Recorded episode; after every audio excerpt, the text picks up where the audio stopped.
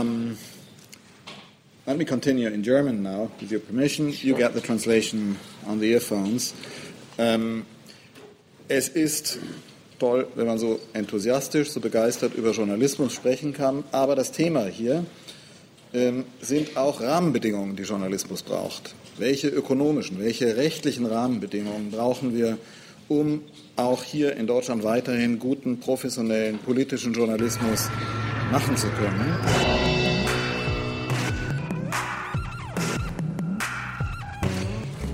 Ähm, wir haben vier Vertreter aus ganz unterschiedlichen Bereichen eingeladen, darüber mit uns zu diskutieren, die ich Ihnen vorstellen möchte. Und ich möchte die Vorstellung von jedem mit einer Frage verbinden, die jetzt an das anknüpft, was äh, Robert uns aus den USA präsentiert hat. Was macht für Sie eigentlich im Kern guten professionellen Journalismus aus? Das ist ein Stichwort, das ich ausgreife aus der letzten Diskussion, die wir am Vormittag hatten, als Ines Pohl das Stichwort Professionalität im Journalismus aufgegriffen hat und gesagt hat, für den Bereich des politischen Journalismus verbindet sie das vor allem mit Unabhängigkeit. Man kann sicherlich noch andere Attribute hinzufügen. Vielleicht sammeln wir mal, und ich möchte Ihnen zunächst Jan Metzger vorstellen, dem ich diese Frage auch gleich weiterreiche. Er kommt in Vertretung, wer das Programm am Anfang gelesen hat. Ähm, er hat gesehen, wir hatten äh, Thomas Bellot, den Intendanten des ZDF, eingeladen. Er musste kurzfristig absagen und umso dankbar sind wir, dass ebenso kurzfristig Jan Metzger ähm, zu uns kommen konnte, hier teilnehmen kann. Er ist anders als das ZDF nicht einer der Vertreter der ganz großen Player im öffentlich-rechtlichen System, sondern einer der kleinen.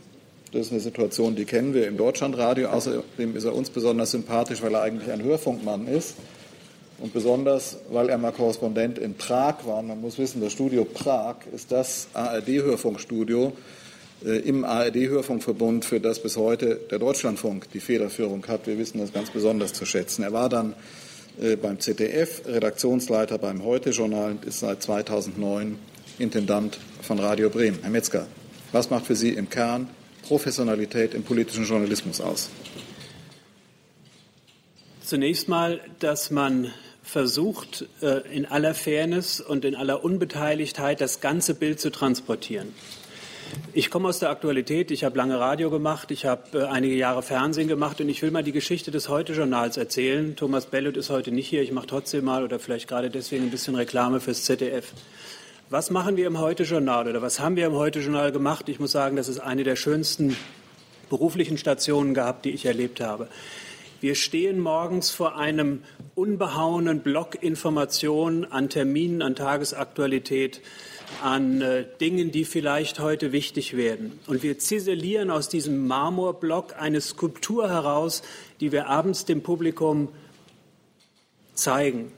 Diese Skulptur soll das Versprechen einlösen, du erfährst alles Wichtige, die Geschichten, die wichtigen Geschichten werden erzählt und die wichtigen Dinge werden erklärt. Also erzählen und erklären in der Aktualität. Das ist das, was professionellen Journalismus ausmacht. Er braucht Rahmenbedingungen. Das Heute-Journal, um dieses Beispiel weiterzunehmen, hat dafür sehr gute Bedingungen. Wenn wir morgens beschlossen haben, wir wollen nachmittags jemanden auf der Osterinsel interviewen, dann stand da nachmittags jemand auf der Osterinsel. Das heißt, die Rahmenbedingungen des öffentlich-rechtlichen hinter dem Bollwerk der Beitragsfinanzierung sind gut. Wer, wenn nicht wir, kann diese Rahmenbedingungen schaffen? Dazu gehört eine Haltung, dazu gehören aber auch materielle Bedingungen. Also das ganze Bild aus allen Quellen, äh, immer auch die andere Seite hören, die zu der Geschichte dazugehört, so dass diejenigen, die da draußen sitzen und uns hören oder sehen oder online nutzen, sich darauf verlassen können. Dies ist glaubwürdig, dies ist seriös, darauf kann man sich verlassen. Und wenn wir uns die Aktualität anschauen, wir sehen ja immer die Auf und Abs der Zahlen, wenn es ernst wird, sind die Leute dann doch, doch bei der guten alten Tagesschau, sie sind in der Heute, sie sind im Heute-Journal und den Tagesthemen. Ähm, ich glaube, dass wir dieses Versprechen nicht immer optimal, aber doch sehr oft einlösen. Danke, Herr Metzger. Der Axel Springer Verlag ist deswegen ähm, ein besonders interessanter Verlag, weil er wahrscheinlich wie wenige andere vielleicht wie kein anderes privates Medienunternehmen in Deutschland von starken, ausgesprochen profilierten und visionären Publizisten, Journalisten geführt wird. Vorstandsvorsitzende Matthias Döpfner, an der Spitze, aber auch Christoph Käse gehört dazu. Er war Chefredakteur bei der Financial Times, bei der Welt am Sonntag, bei Welt Online, kennt den politischen Betrieb hier in Berlin Mitte, über den wir sprechen, sehr, sehr gut. Heute Morgen, Herr Käse, hat einer unserer Referenten, Herr Pörksen, gesagt, an seiner Universität in Tübingen darf man keinen Vortrag halten, ohne dass man Kant zitiert. Dieses Paradigma, glaube ich, ist jedenfalls in der Führungsspitze vom Springer Verlag. Man kann da keine Führungsperson auf Dauer sein, wenn man nicht wenigstens ein halbes Jahr mal im Silicon Valley war. Christoph Käse war das auch, hat ein tolles Buch darüber geschrieben, Silicon Valley, was man aus dem mächtigsten Tal der Welt auf uns zukommen sieht. Ähm, wirklich sehr interessant zu lesen. Aber zunächst, Herr Käse, auch an Sie die Frage. Im Kern, was macht Professionalität im politischen Journalismus für Sie aus? Ja, zwei Punkte vielleicht. Danke für die nette Einführung. Das eine, was, was Robert gerade sagte, hat mich dann doch nochmal daran erinnert, an die sozusagen die handwerklichen Grundtugenden, die, glaube ich, allzu oft im Tagesgeschäft aus den Augen verloren werden. Auch ich bin da nie vorgefeit gewesen. Aber die gute Grundregel, nicht anonym zu zitieren. Wenn man das durchhält, dann hat man schon einen Riesenschritt in Richtung Qualität gemacht, kann ich nur unterstützen. Ist schwer, weil viele gute Quellen sagen, die Wahrheiten wollen nicht zitiert werden. Verzichtet man jetzt auf die Wahrheit? Oder redet man so lange, bis man das Zitat bekommt? Sehr schwere Entscheidung. Oder die gute Regel, drei Quellen zu haben, bevor man die Information druckt. Bei der FT, wo ich gearbeitet habe, ist das ein absolut heiliges Gesetz. Kein Informationsblatt, die nicht mindestens durch zwei bis drei unabhängige Quellen gedeckt ist. Ich weiß aber auch, wie schwer das im Tagesgeschäft ist. Wenn man kritisch Zeitung liest, findet man jeden Tag gegen diese beiden Grundregeln eine Menge Verstöße. Und das macht den politischen Journalismus nicht besser. Zweite Anmerkung. Wir haben gerade ähm, Anfang des Jahres ein sehr, sehr spannendes Experiment in Brüssel gestartet mit Politico. Äh, Politico ist ein Start-up äh, in Washington äh, äh gewesen oder immer noch, das vor acht Jahren gegründet von zwei äh, Journalisten der Washington Post ähm, eine ganz andere Form von politischem Journalismus versucht hat, nämlich tief ins Detail zu gehen. Und ich, das können wir vielleicht gleich nochmal genau, vertiefen. Wir können das gleich nochmal vertiefen. Hinweis auch schon mal für die. Morgen haben wir eines der Foren des Ryan Heath von Politico, Politico ja. auch bei uns, wenn wir über und äh, ich, ich, wollte das, ich wollte das jetzt gar nicht vertiefen, ich wollte nur auf den einen Punkt hinweisen. Die Welt ist ungeheuer kompliziert, auch in der Politik. Und man braucht richtig viele Ressourcen, um richtig viel in die Details einzusteigen ähm, um, um wirklich zu verstehen, was funktioniert. Und wenn man sich dann die Zusammensetzung der Redaktion zum Beispiel von, in Washington anschaut, aber jetzt auch in Brüssel, da arbeiten dann auf einem Feld Gesundheitspolitik nicht mehr ein Redakteur oder zwei, sondern es sind dann plötzlich 14 Redakteure. Und wenn man dann wirklich sieht, was die tagtäglich schreiben, nur über Gesundheitspolitik, dann sieht man, dass da keiner zu viel ist. Vielleicht sogar noch ein Stück zu wenig. Weil die Welt so komplex geworden ist, gerade in der Politik, dass man unglaubliche Ressourcen braucht, um es vernünftig aufklärerisch, journalistisch behandeln zu können. Politico, wie gesagt, wird nochmal ein Stichwort sein als eines der, wenn man so will, innovativen Formate im politischen Journalismus. Zunächst stelle ich Ihnen Mark-Jan Eumann vor, Staatssekretär ähm, bei, bei, der Ministerin für Bundesangelegenheiten, Europa und Medien Nordrhein-Westfalen, Medienstaatssekretär, einer der profilierten Medienpolitiker in Deutschland. Aber was ihn ganz besonders auszeichnet, ist er, dass er bevor er Politiker wurde, mal als Journalist gearbeitet hat. Und das würde nicht reichen. Was ihn wirklich auszeichnet, ist, dass er das beim Deutschlandfunk mal getan hat. Herzlich willkommen, Herr Eumann. Was ist denn geblieben von den Standards für professionellen politischen Journalismus? Also bei Marlies Hesse habe ich viel gelernt. Danke sehr dafür. Und ich freue mich, dass es ihr so gut geht. Ähm, für mich sind Journalisten Journalisten Handwerker bei der Herstellung von Öffentlichkeit. Robert Rosenthal hat gesagt, Öffentlichkeit ist die Bedingung, eine der Bedingungen von Demokratie. Und was verbinde ich mit gutem Handwerk? Wenn ich über Journalistinnen und Journalisten spreche, dann sind das Leute, die anständig recherchieren, denen Genauigkeit wichtiger ist als Schnelligkeit, die, das sage ich als Nutzer, gut schreiben können. Wenn ich im Hörfunk einen Beitrag höre, möchte ich das in anständiger, guter Sprache hören. Ich möchte schöne Bilder sehen, gute Bilder, gut gemachte Bilder. Aber um es mit drei Kategorien zu formulieren, für mich ist Unabhängigkeit unverzichtbar, eine Haltung unverzichtbar und das erlebe ich gelegentlich für mich ist unverzichtbar, wenn ich über Journalismus nachdenke, dass man sich mit keiner Sache gemein macht. Und ähm, weiß, auf welcher Seite man in der Gewaltenteilung steht. Danke, Herr Heumann. Schließlich ist Rudin Matter bei uns, der ähm, als Journalist begonnen hat bei einer der großen regionalen Zeitungen in der Schweiz, in der Nordwestschweiz, bei der Basler Nationalzeitung, das wichtigste, am meisten verbreitete äh, deutschsprachige Blatt in dieser Region. Ähm, er hat dann als Unternehmensberater gearbeitet, hat hier in Berlin ebenfalls als Journalist gearbeitet, war Redaktionsleiter bei NTV hier, als sie nach Berlin ähm, kam, ist dann ähm, 2006, glaube ich, in die Schweiz gegangen als Chefredakteur zur Schweizer Rundfunkgesellschaft, zur SRG und ist dort seit 2011 der Direktor, hat einen sehr interessanten Reform-, Umbauprozess in der SRG ähm, vorangetrieben. Welches journalistische Leitbild hat Sie dabei angeleitet, Herr Matter? Das ist natürlich jetzt als Vierter nicht ganz einfach zusammen, was da noch dazugehört zu dem, was schon gesagt worden ist. Ich glaube, alles, äh, was ich gehört habe, spielt eine Rolle, auch bei uns, selbstverständlich. Äh, wir sind zwar nicht öffentlich-rechtlich, aber mit Gebühren finanziert. Wir sind eine privatrechtlich organisierte Gesellschaft eigentlich. Äh, zu drei Vierteln mit Gebühren finanziert. Äh, alle die Standards, die aufgezählt worden sind, alle die Ziele, die Qualität im öffentlichen Rundfunk, aber auch natürlich äh, bei anspruchsvollen Printprodukten leisten muss, die gelten auch für uns.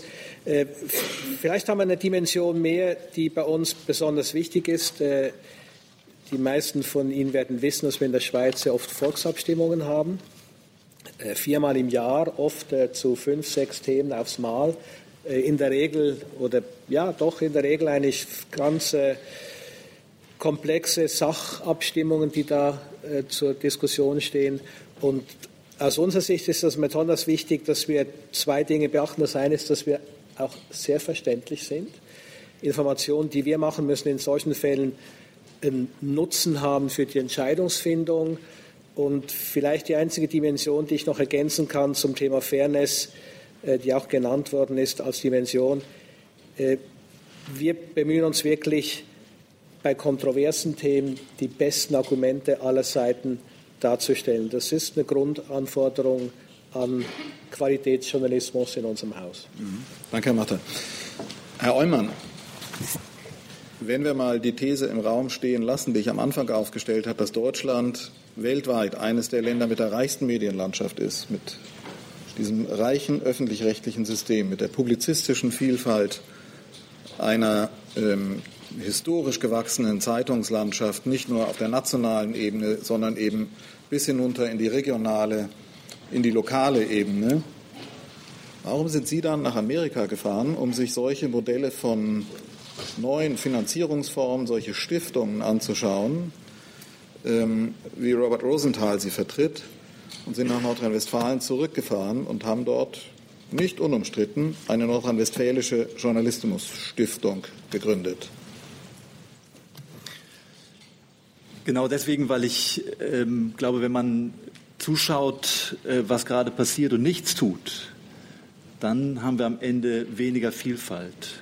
Ähm, und äh, wir haben auf der einen Seite, Jan Metzger hat es gesagt, wirklich einen ähm, äh, starken öffentlich-rechtlichen Rundfunk sehr gut finanziert. Ich will nur in Parenthese sagen, wir gelten ja gelegentlich als reformunfreudig. Die Umstellung der Finanzierung des öffentlich-rechtlichen Rundfunks von der gerätebezogenen Gebühr zur Haushaltsgebühr, die tatsächlich jeden Bürger, ähm, der in einem Haushalt lebt, äh, mittelbar und unmittelbar betroffen hat, die ist verdammt gut gelaufen und sichert dieses System, von dem ich sage, gäbe es es heute nicht, müsste man es erfinden. Es ist gut, dass der öffentlich-rechtliche Rundfunk da ist. Und ähm, äh, gleichzeitig haben wir ein Interesse daran, dass ähm, privatwirtschaftlich organisierte Medienhäuser ebenfalls weiter ihre journalistischen Produkte finanzieren können. Das machen sie auf sehr unterschiedlichen Wegen. Zugleich ist zu beobachten, dass insbesondere im lokalen und regionalen Bereich aus vielfältigen Gründen ähm, die Auflagen von Tages-, von Regionalzeitungen zurückgehen, Lokalredaktionen geschlossen werden und gerade im lokalen und regionalen Bereich weniger Vielfalt da ist. Und wir in Nordrhein-Westfalen haben uns das ein bisschen angeguckt, was machen eigentlich andere? Und ähm, ähm, sind, äh, ich war äh, bei Paul Steiger, habe Paul Steiger äh, in die Düsseldorfer Staatskanzlei eingeladen, habe ihm die Gelegenheit gegeben, mit nordrhein-westfälischen Chefredakteuren und Chefredakteuren zu diskutieren. Genau Chef der, der genau, Republica Foundation, genau, die wir am Anfang auch erwähnt haben, also eine der ähm, großen äh, die genau die Fragen haben, die, die Robert Rosenthal auch aufgeworfen hat. Wie unabhängig ist eigentlich eine Stiftung in dem, was sie tut? Wer ist so altruistisch und finanziert sich da? Paul Steiger hat es, wie ich finde, genauso glaubwürdig und authentisch ähm, rübergebracht wie jetzt gerade Robert Rosenthal. Und ähm, wir sind in diesem Jahr gestartet. Die Stiftung Partizipation und Vielfalt hat ein Jahresetat von 1,6 Millionen Euro. Das wird keinen Lokaljournalismus retten, es wird keine Lokalredaktion retten, aber es kann einen Beitrag leisten, ein paar Dinge auszuprobieren im Bereich von Qualifizierung, ein paar Dinge auf den Weg zu bringen, äh, wie neue Modelle ausgeguckt werden. Und äh, es war für mich eine ganz schöne Erkenntnis, einer der ersten Destinatäre äh, der Stiftung in Nordrhein-Westfalen, die unabhängig angesiedelt ist bei der Landesstadt für Medien, binnenplural kontrolliert wird durch gesellschaftliche Gruppen analog zu dem System im öffentlich-rechtlichen Rundfunk und analog zu unserer privaten Medienaufsicht. Das Korrektiv ebenfalls eine Stiftung, die sich im Wesentlichen aktuell speist aus dem äh, Vermögen der Bross Stiftung, einer Bross Stiftung, ein gemeinsames Projekt mit der NRW Stiftung macht zum Thema Datenjournalismus in Nordrhein-Westfalen. Äh, Akteure aus äh, den Vereinigten Staaten, die da ganz weit vorne sind, was Data Journalism anbelangt, einlädt. Und die Ergebnisse dieses einjährigen Projektes das die Stiftung mitfinanziert, stehen allen zur Verfügung. Und das ist ein Baustein, von dem wir glauben, dass es Vielfalt sichern kann. Ich, äh, ja? Sie haben völlig recht, es, war, äh, es ist weiter umstritten, aber äh, Gott sei Dank ähm, lässt sozusagen die Kritik nach. Es gibt auch nordrhein-westfälische Verlage, die jetzt ähm, äh, Projekte anmelden. Ähm, und vielleicht will ich das an dieser Stelle sagen, ich war ganz froh, nicht in jedem Augenblick über die Kontroverse äh, und ich vielleicht war auch gelegentlich irritiert über die Schärfe der Auseinandersetzung. Aber ich bin felsenfest überzeugt, wenn wir weiter ein so vielfältiges System haben wollen in Deutschland, brauchen wir mehr Streit darüber, wie wir in Zukunft die Handwerkerinnen und Handwerker, die die Öffentlichkeit herstellen sollen, finanzieren. Und wenn man eben nicht will, dass es ausschließlich öffentlich-rechtlich passiert, ähm, glaube ich, brauchen wir Beispiele, wie es anders funktionieren kann. Und dazu wollen wir einen Beitrag leisten. Und der letzte Gedanke, die Alliierten haben uns zwei großartige Geschenke gemacht. Nämlich einerseits die Konstitution des öffentlich-rechtlichen Rundfunks und eine Vielzahl von lokalen und Regionalzeitungen, die uns eine wunderbare Dichte von Journalismus geliefert haben. Der letzte, der, dieses zweite Geschenk wird immer fragiler und darüber nachzudenken, wie man diese Vielfalt unterstützen, begleiten kann, das finde ich, ist auch Aufgabe von demokratischen Akteuren und dazu gehören Beamte, wie ich einer bin. Kurze Frage technisch zwischendrin. Sind wir akustisch verständlich? Schwierig. Dann nochmal bitte. Ähm, wir müssen in diese Mikrofone sprechen, dann ist es für Sie, glaube ich, leichter. Solange ich inhaltlich verständlich finde, finde ich das Letztere nicht, also finde ich. Gerade rausgezogen, glaube ich solange die Mikrofone noch da sind. Jetzt brauchen wir, glaube ich, mal einen Techniker, ja. der hier Herrn Käse, den ich nämlich jetzt ansprechen wollte, verständlich macht. Ähm, ich, wir versuchen jetzt einfach mal. Herr Käse, ähm, die Kritik an diesem, an diesem NRW-Modell kam ja gerade maßgeblich von, von Zeitungsverlegern, den Verlegerverbänden, die gesagt haben, wir brauchen keine, wir wollen keine öffentlich-rechtlichen Zeitungen in Deutschland haben. Das öffentlich-rechtliche System. Der Käse rückt von mir ab. Ähm, Was für ein Zeichen.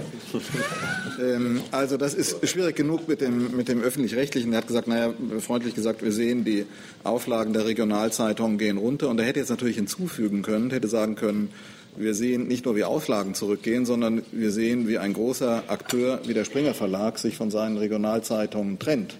Und man könnte sagen dann, den Glauben in das Geschäftsmodell Zeitung verliert. Also brauchen wir genau das, was Herr Eumann äh, da mit seiner Stiftung aufbaut.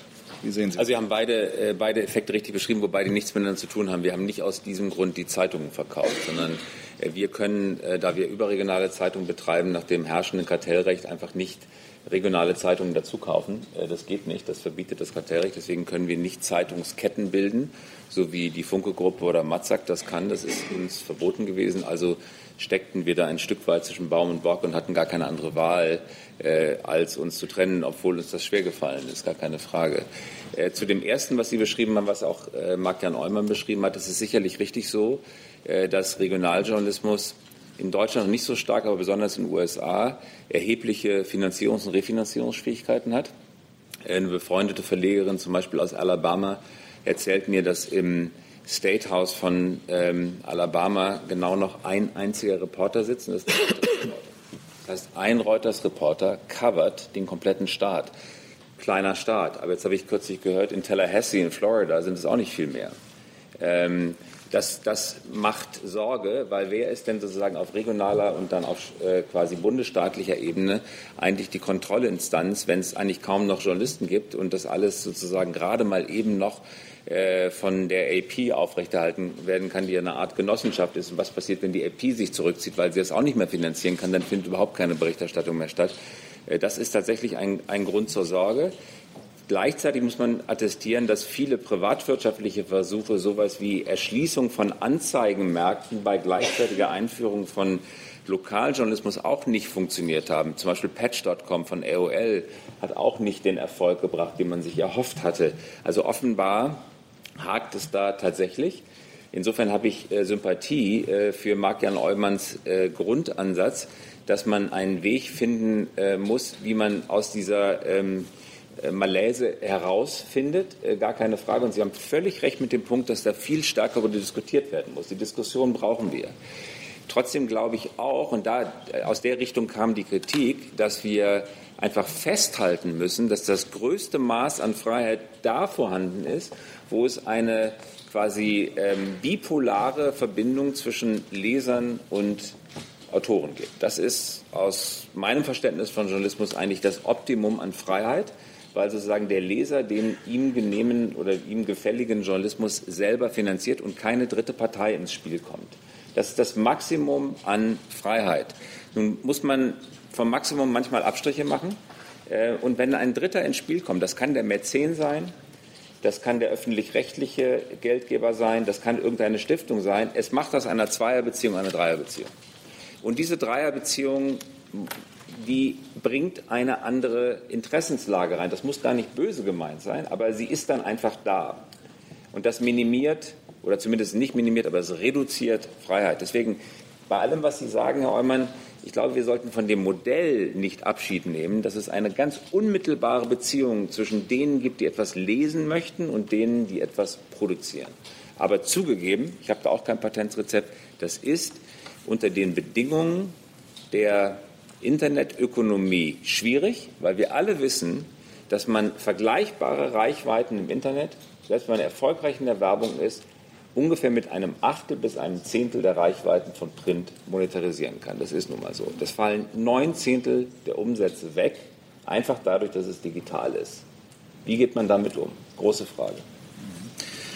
Danke an der Stelle für unsere Übersetzerin, die es Robert Rosenthal möglich macht, dieser Diskussion auch auf Deutsch zu folgen und mir zu sagen, dass er das ergänzen möchte, was Christoph Käse gerade gesagt hat. I'm completely uh, fascinated by this because these are issues we've been dealing with.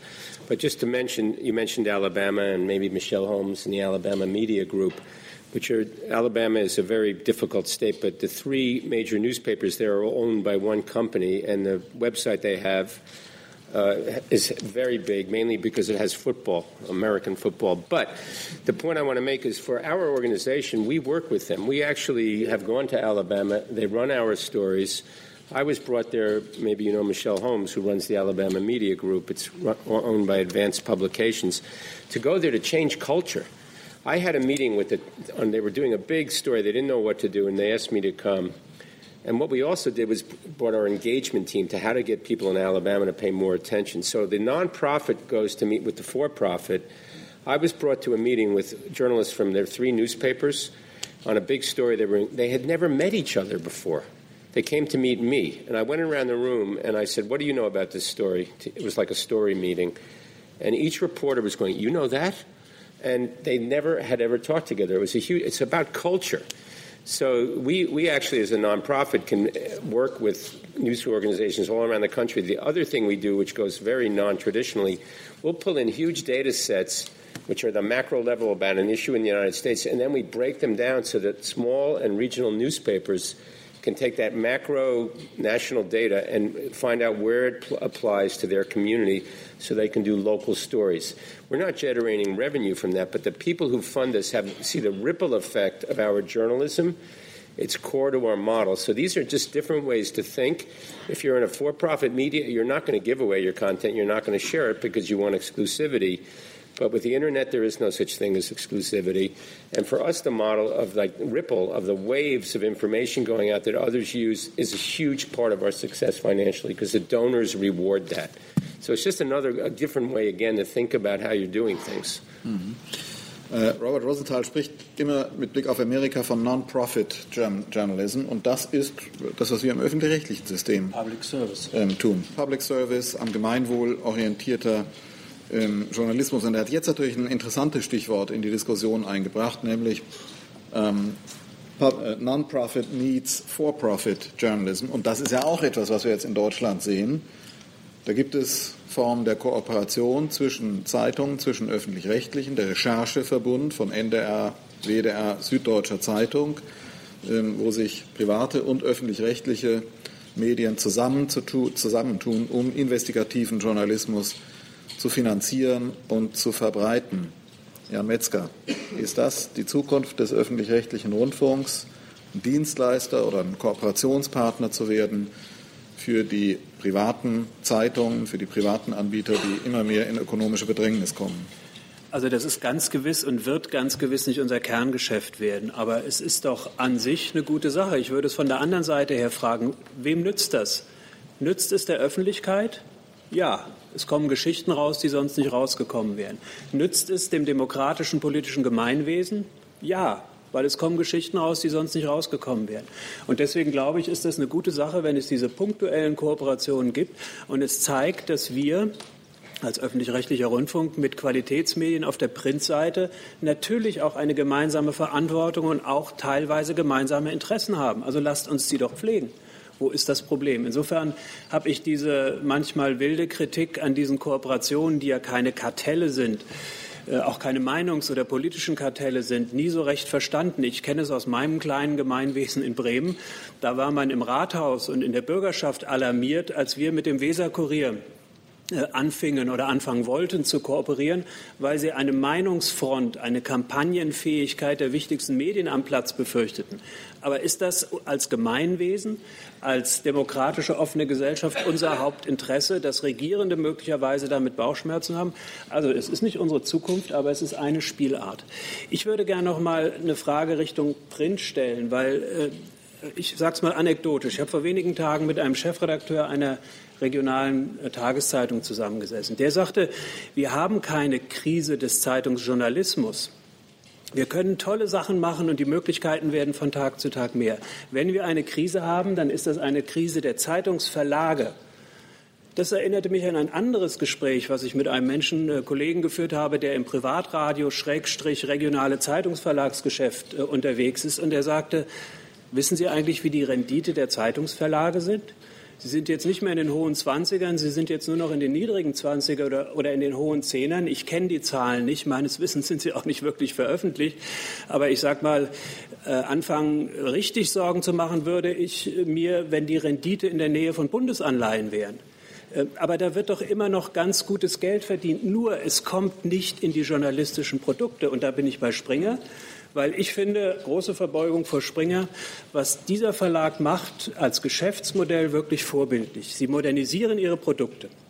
Und zwar sozusagen von den Legacy Media heißt es immer, nicht sozusagen dem, was man schon immer hatte, bis hin zu ganz neuen Dingen wie Politico. Da ist eine breite Offensive von lasst uns gucken, wie wir mit dem Kern unseres Geschäfts, unseren Inhalten in diesem neuen Zeitalter zurechtkommen. Das ist das eine.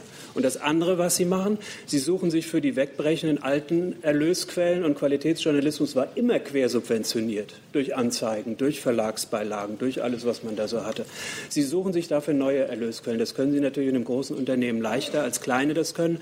Aber was ich vermisse, ist, dass man mal auch den Zeitungsjournalisten, Kolleginnen und Kollegen beispringt und sagt, hey, es sind die Verlage, ihr macht gute Arbeit, ihr seid wichtig für eure Communities da, wo ihr seid.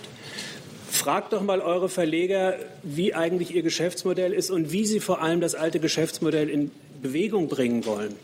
Weil dass es geht, sieht man. Man muss es nur tun. Man kann nicht immer nur Geld wegschleppen.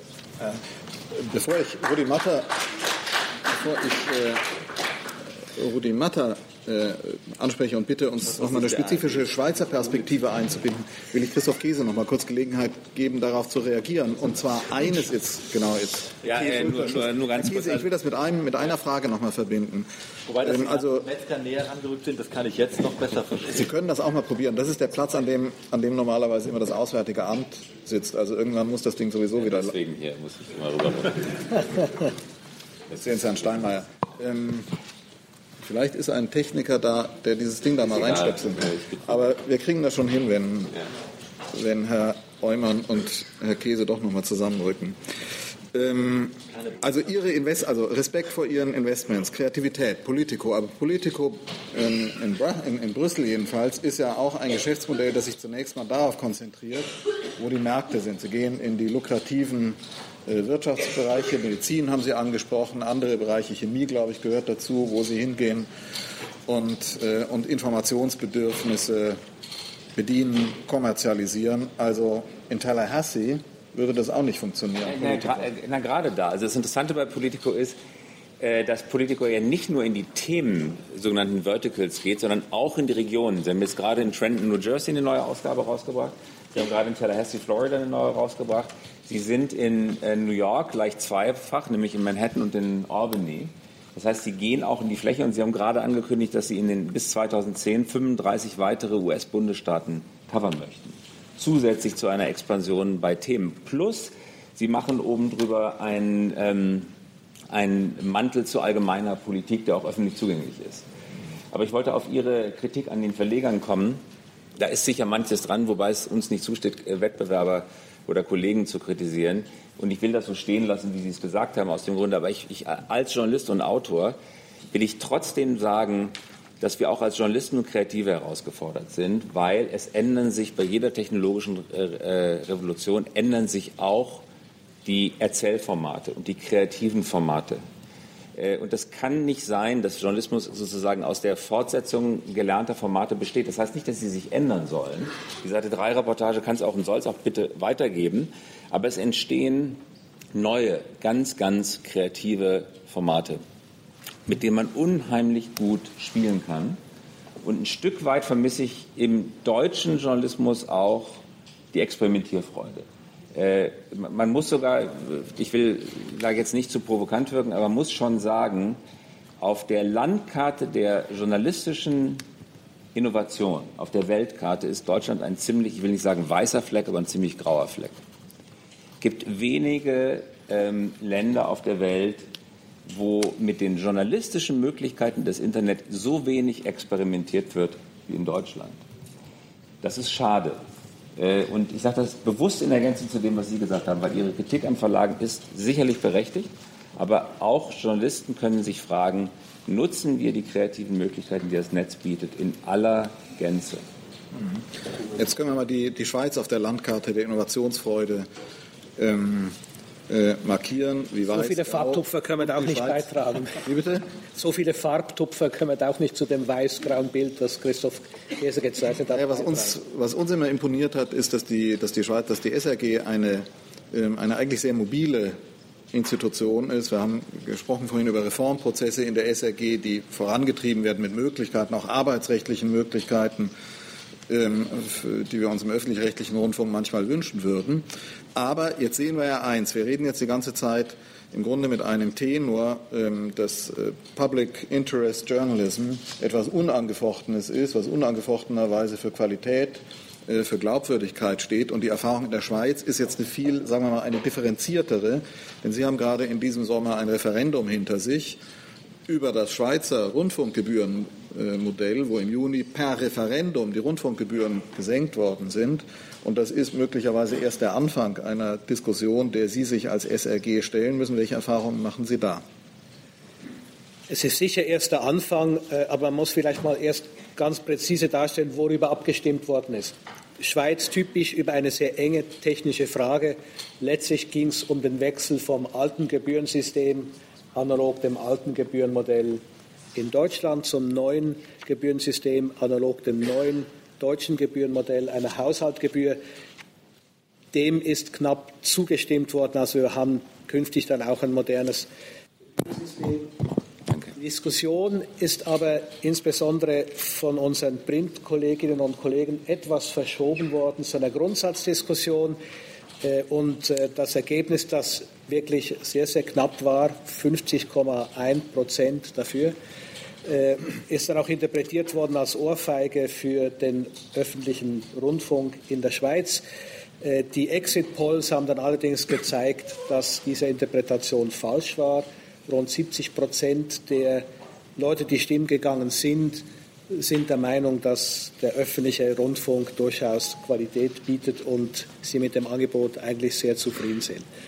Was uns aber äh, schwerer zu schaffen machen wird, ist die Diskussion der nächsten zwei, drei Jahre. Es gibt eine eidgenössische Medienkommission, die im Dezember noch einen Bericht verabschieden wird, der dann in den nächsten Monaten heftig diskutiert werden wird.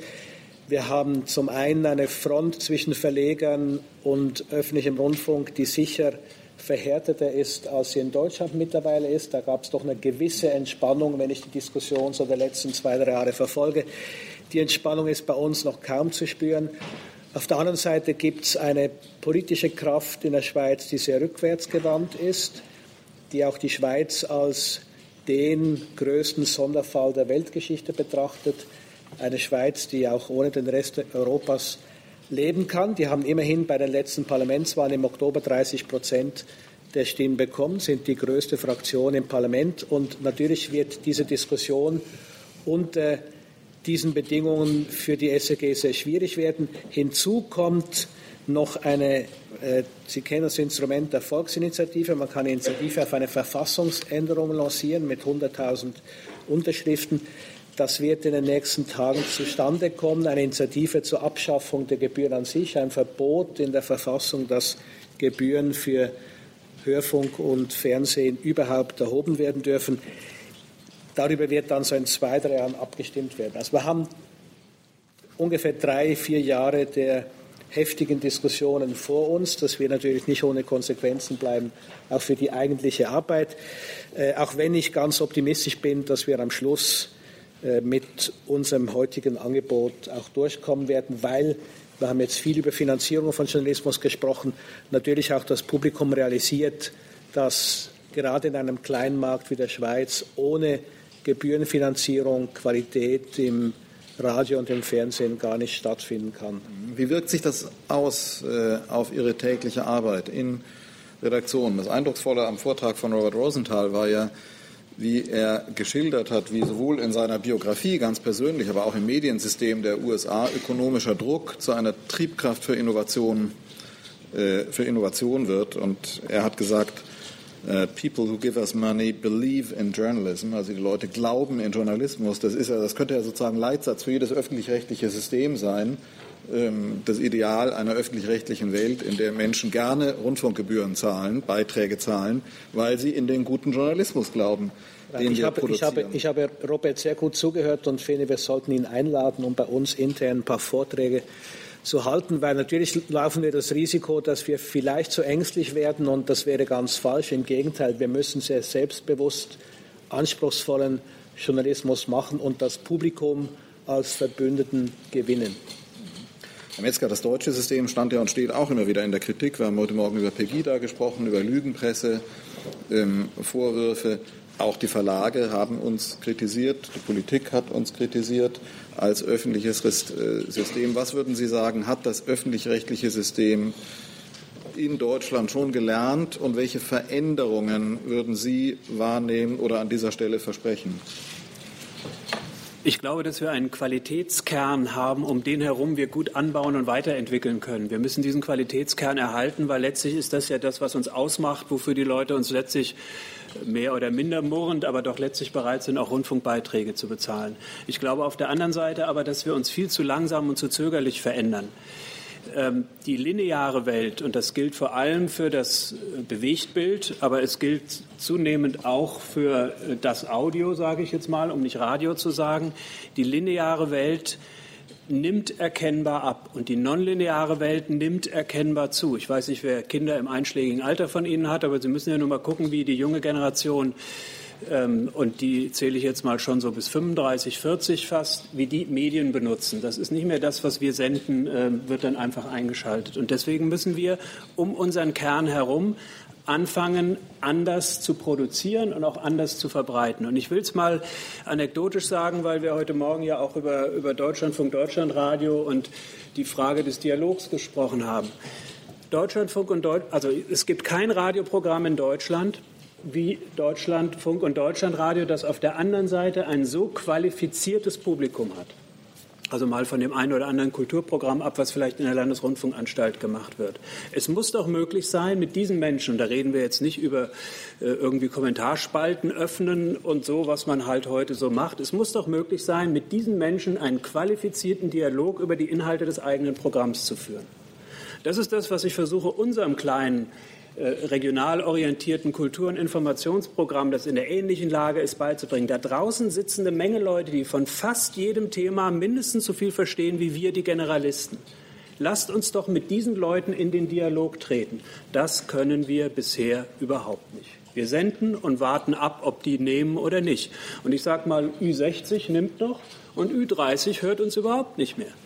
Wir starten jetzt zum Beispiel in Bremen ein kleines Projekt äh, für äh, Bremen Next, für die Generation U25, also für, für die ganz Jungen, das von vornherein auf Partizipation, auf Dialog, auf Mitmachen angelegt ist. Also wir sagen, wir bauen den Neuköllner Bolzplatz, wir asphaltieren, wir stellen zwei Basketballkörbe hin, wir machen einen hohen Zaun drum, wir sagen den Nachbarn Bescheid, es kann auch mal laut werden oder auch mal was über den Zaun fliegen. Und dann holen wir die jungen Leute ins Haus und fangen an, mit denen zu produzieren. Da kommen äh, seltsame Sachen bei raus. Unsere Frauenbeauftragte ist entsetzt über die Inhalte von äh, Hip-Hop-Musik zum Beispiel. Erste Reibereien in den Gremien, dürfen wir das? Ist das öffentlich-rechtlich? Aber wenn wir das nicht machen, dann sterben wir aus. Und deswegen glaube ich, dass wir neben dem Kern der Qualität, die wir haben, das Neue forciert ausbauen müssen und nicht so gucken nach dem Motto, wird vielleicht irgendwann mal. Ich sehe mit äh, großer Zufriedenheit, dass sich bei uns im Kreis der Intendantinnen und Intendanten der ARD da der Wind auch gedreht hat. So, als Netflix kam, sage ich mal, das war ein Schuss, den manche gehört haben und dass die Offenheit für diese Art von Themen wächst. Mhm. Danke, Herr Metzger. Wir sind schon ziemlich am Ende unserer Sendezeit, würde ich jetzt fast sagen. Ähm, Herr Eumann wollte das noch mal kommentieren, auch Herr Käse, und ich verbinde das auch noch mal mit einer Frage. Welche Fürsorge braucht eigentlich ein gemeinwohlfinanziertes ähm, System, das so organisiert ist wie der öffentlich-rechtliche Rundfunk? Sie sind ja gerade, Herr Eumann, auch damit konfrontiert, die Medienpolitik nach dem äh, Urteil des Bundesverfassungsgerichts über den ZDF-Staatsvertrag mussten in den Bundesländern, in vielen Ländern, auch wir sind betroffen, Deutschlandradio davon, müssen Aufsichtsgremien, ähm, müssen Aufsichtsgremien neu, das Urteil bezieht sich aus ZDF, ob unsere Struktur verfassungswidrig ist, das müssen andere entscheiden. Ähm, aber die Diskussion, das ist ja kein Geheimnis, auch wir sind Teil dieser Diskussion, sind betroffen davon. Ähm, aber ich würde mal eine Beobachtung einfach einspeisen der Wert des öffentlich-rechtlichen Systems gemessen an dem, wie in der Öffentlichkeit, in der Politik, aber auch in Zeitungen über diese Diskussion, über die Aufsichtsstrukturen äh, geschrieben, gesprochen wird, steht in einem Missverhältnis. Haben wir eigentlich eine kompetente Fürsorge in der Öffentlichkeit, in der Politik, aber auch in anderen Medien für diesen Reichtum, den wir hier mit dem öffentlich-rechtlichen System haben, die angemessen ist?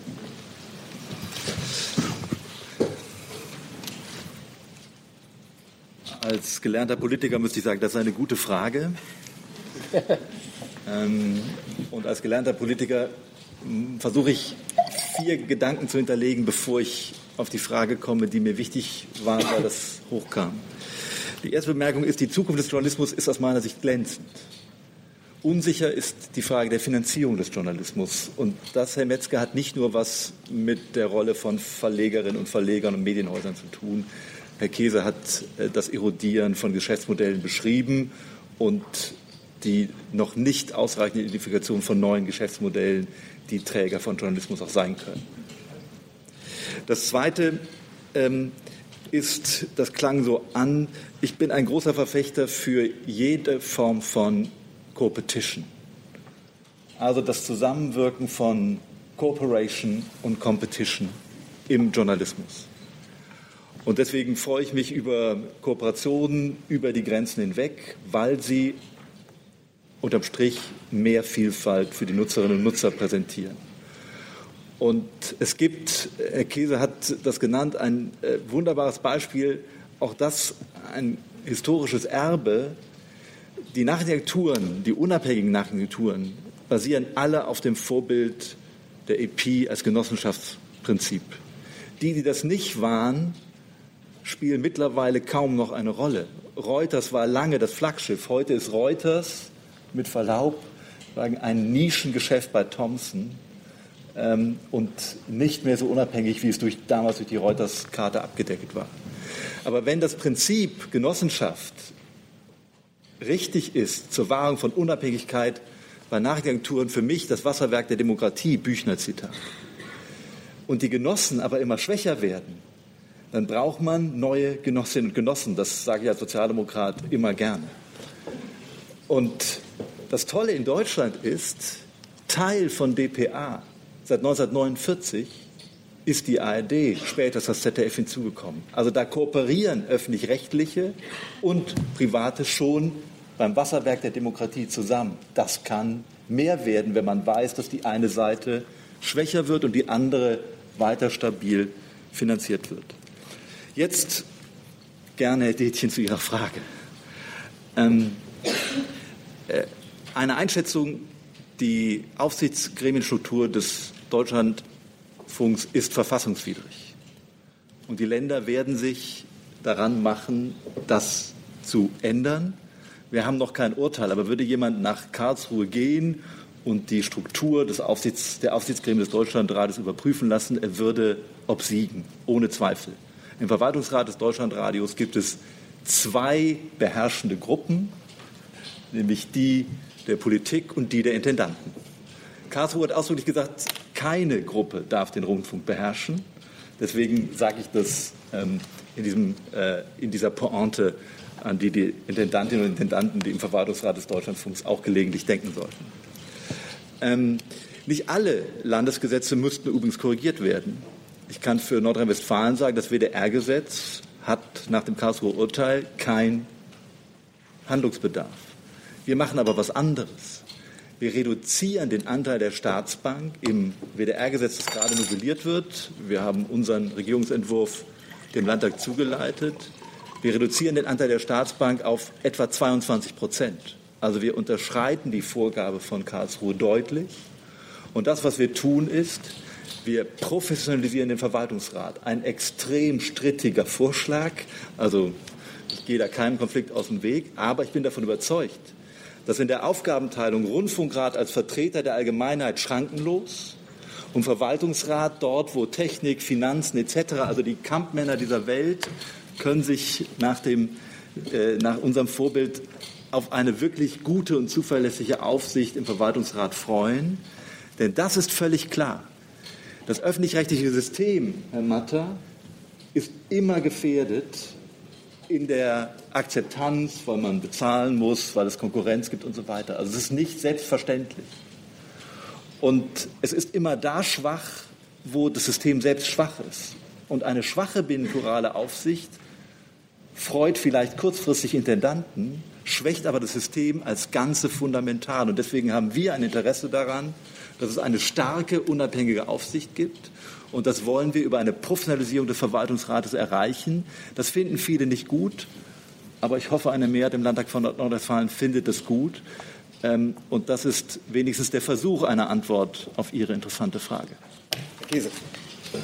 Ja, ich wollte vielleicht äh, nochmal zum Abschluss einfach nochmal für, für Werben für journalistische Spielfreude und, und Innovationen und vielleicht anknüpfen an das, was Jan Metzger gerade sagte, nochmal zwei Beispiele nennen. Eins direkt aus der Nachbarschaft, aus Frankreich, hat ein ähm, Redakteur von Le Monde, der sich selber dem linken Spektrum zurechnet, ähm, äh, der das Wort Kommunist als Beleidigung empfindet, weil das sind sozusagen die Schwachen. Äh, er, er selber bezeichnet sich als Trotzkist der fand, dass Le Mans nicht stark genug im Internet war. Und da hat er auch recht mit gehabt. Und hat ein Gegenmodell aufgebaut, das heißt Mediapart.fr. Eine linke Tageszeitung, aber richtig links, im Internet. Technisch ziemlich konventionell gemacht. 80.000 Abonnenten zu 10 Euro im Monat. Die Firma macht 8,5 Millionen Umsatz und knapp 2 Millionen Gewinn. Das ist ein Redakteur von Le Mans, der einfach gekündigt hat, mit 50er, ein Linker, der aus dem Nichts heraus, mitten in die Feuilleton-Debatte, dass Leute im Internet angeblich nichts bezahlen wollen, ja, reinsetzt, eine kapitalistisch extrem erfolgreiche linke Tageszeitung. Wow. War immer schon unsere Strategie. Wo, ja, genau. Sie als Trotzkist wissen, wovon ich bin einer Stammvulkan. das, das, zweite Beispiel, das zweite Beispiel äh, äh, Robert, äh, Robert wird es kennen. Ähm, Vox Media ist ein wirklich ganz beeindruckendes äh, Medien, junges Medienhaus in den USA und die haben erstmal nur quasi Themen rund um Computer und äh, Gaming und so weiter gemacht und dann kamen sie auf die Idee, wir brauchen, ein, wir brauchen eine neue Art Politik zu erzählen. Für junge Leute, mobil, ganz optimiert auf mobil und haben äh, dafür einen Kollegen, jungen Kollegen bei der Washington Post abgeworben, Ezra Klein. Äh, und der hat Vox.com hochgezogen. Vox.com ist jetzt, glaube ich, gerade mal anderthalb Jahre alt, hat, wenn ich zuletzt die Zahl richtig in Erinnerung habe, etwa 25 Millionen Unique Visitors in den USA. Äh, Ezra war schon nationale Berühmtheit mit seinen 28 Jahren, bevor er das angefangen hat ähm, durch die Washington Post, der war ganz häufig bei Meet the Press. Als ich die Geschichte gehört hatte und die Zahlen, die Reichweite, das Produkt, das konnte, konnte ich gar nicht glauben, dass sowas möglich ist. Dann dachte ich mir, wo sind eigentlich in der deutschen Presse, und das ist jetzt wieder in Richtung, äh, was Herr Metzger sagte, Verlage, wo sind eigentlich unsere 28-jährigen journalistischen Superstars? Wir stellen doch in den Zeitungen kaum Leute an unter 30, weil wir sozusagen doppeltes Studium erwarten. Du kannst doch äh, kaum äh, anfangen in der Zeitung. Warum stellen wir eigentlich nicht 22-Jährige ein? Warum geben wir nicht 22-Jährigen äh, im Presseclub am Wochenende die Chance, eine nationale Berühmtheit zu werden? Warum geben wir ihnen nicht eine wöchentliche Kolumne in der Zeitung? Warum machen wir nicht Leute unter 30 zu nationalen Stars, sodass sie mit 28 abgeworben werden können, um mit Venture-Kapital eine völlig neue Form von politischem Journalismus auf den Mobilgeräten zu produzieren? Stattdessen fühlen wir uns alle wohl damit, mit denen ich, wenn ich mich noch ganz kurz abregen kann, an dem einen Beispiel. Ich war von der Quant-Stiftung eingeladen zu einem äh, Gespräch mit jungen Journalistinnen und Journalisten unter 30 und die allgemeine Meinung in diesem Kreis war, dass die Journalismus, dass die journalistischen Formate in Deutschland keine Innovation bedürfen, weil alles, was ist, sozusagen perfekt ist. Ich hatte den Eindruck, wir haben es mit äh, der ersten Generation der Weltgeschichte zu tun, die, die, äh, die das, was sie von Vätern und Großvätern ererbt haben, irgendwie perfekt finden und gar nicht finden, dass man es irgendwie besser machen muss. Und wo ist denn dieser Geist? es besser machen zu wollen, es komplett umkippen zu wollen, was Väter und Großväter, so Leute wie ich gemacht haben, und es mal ganz anders zu machen. Wo ist dieser Geist? im Journalismus, auch in der Verlagslandschaft. Wenn wir uns dessen befleißigen würden, dann hätten wir eine wesentlich lebendigere Landschaft. Äh, diese Frage könnte ein Schlusswort sein. Nee, die könnte, die könnte ein Schlusswort sein, aber Herr Metzger hat gesagt, ein Satz und er hat die Antwort auf die Frage. Nein, nicht die Antwort. Man findet diesen Geist, wenn man auf die Straße geht und genau das muss man tun. Ich wollte aber eigentlich was anderes sagen. Äh, Vox.com macht eine Newsletter. Den können Sie abonnieren, ganz einfach. Und das großartige Versprechen ist The News but Shorter. Jeden Morgen großartige Empfehlung, unbedingt angucken. Vielen Dank, meine Damen und Herren. Danke für Ihr Interesse. Ein organisatorischer ähm, äh, Hinweis, Sie können auf die Straße gehen, Sie können kündigen, Sie können Startups gründen, Sie können aber auch einen Kaffee trinken gehen. Sie können danach unsere vier Foren besuchen, die ich Ihnen alle gleichermaßen ans Herz lege.